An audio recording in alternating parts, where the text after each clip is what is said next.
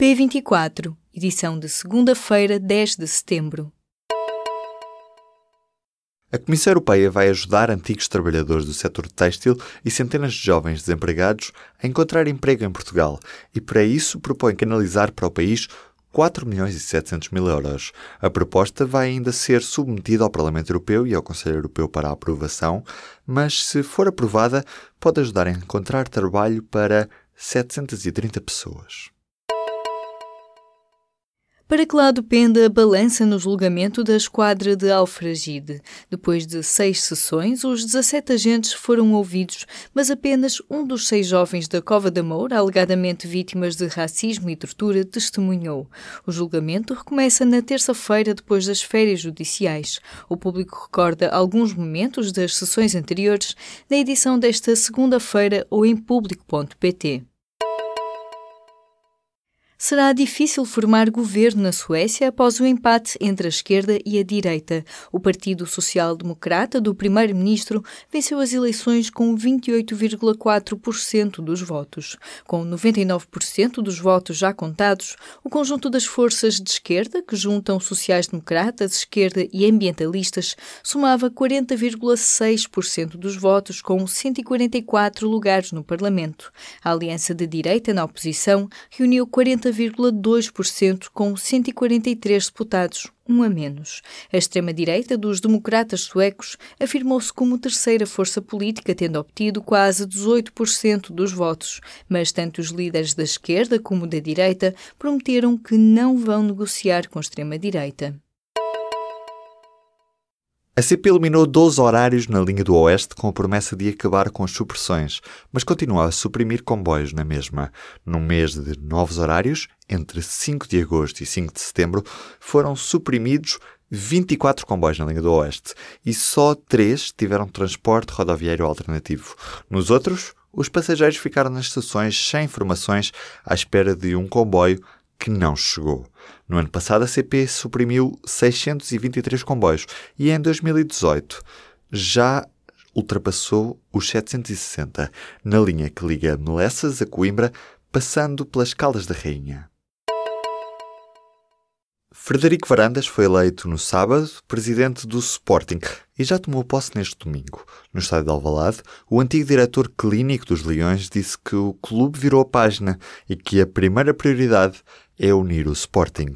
Frederico Varandas foi eleito pelos sócios com 42% dos votos. O PCP foi importante nas coisas boas que foram feitas pela Geringonça e, por isso, precisa de mais votos para que o partido evite que o PS descaia para a direita. No encerramento da festa do Avante, Jerónimo de Sousa fez o pré-arranque daquele que será o discurso do partido próximo ano. Já o primeiro-ministro António Costa disse nesta segunda-feira que acredita que o orçamento será seguramente debatido e melhorado no Parlamento, mas depois aprovado. E isso mesmo com as necessidades infinitas e a imaginação criadora dos parceiros à esquerda. A União Europeia vai passar a taxar os navios com o objetivo de que estes não mandem lixo para o fundo do mar. Em entrevista ao Jornal Público desta segunda-feira, o Comissário Europeu do Ambiente, Assuntos Marítimos e Pescas falou numa taxa de resíduos indireta que quer incentivar os navios a entregar na costa o lixo que produzem e remover qualquer incentivo para que deitem o lixo no mar. Jean Pisani-Ferry diz que é preciso abandonar a ideia de que já nos safamos da crise. Fundador do prestigiado think tank Bruegel e coordenador do programa eleitoral de Emmanuel Macron, o economista francês alerta que o euro ainda não está a salvo e o maior obstáculo para a sua reforma são os nórdicos. Leia a entrevista de Teresa de Souza a Jean Pisani-Ferry na edição desta segunda-feira ou em público.pt. O diretor executivo do canal norte-americano CBS demitiu-se após novas acusações de assédio sexual.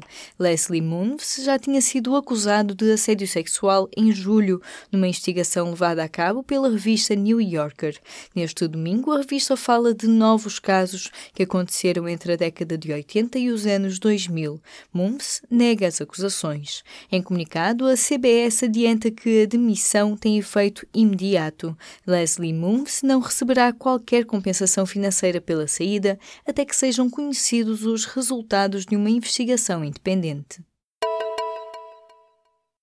Se perdeu as edições do público no fim de semana, ainda pode ler os destaques no nosso site. No P2 deste domingo, recorde outros tempos em que as divergências políticas acabavam em cisão no PSD. Descubra também como é que a inteligência vai chegar ao nosso caixote do lixo e explora algumas fotografias de Kate Ryan, a norte-americana que recolheu testemunhos de dezenas de vítimas de abusos sexuais. Na edição do domingo, fica ainda a saber como correram as colocações na primeira fase de acesso ao ensino superior, as mudanças políticas em Angola e o que tem falhado em Portugal na aplicação da lei sobre mutilação genital feminina.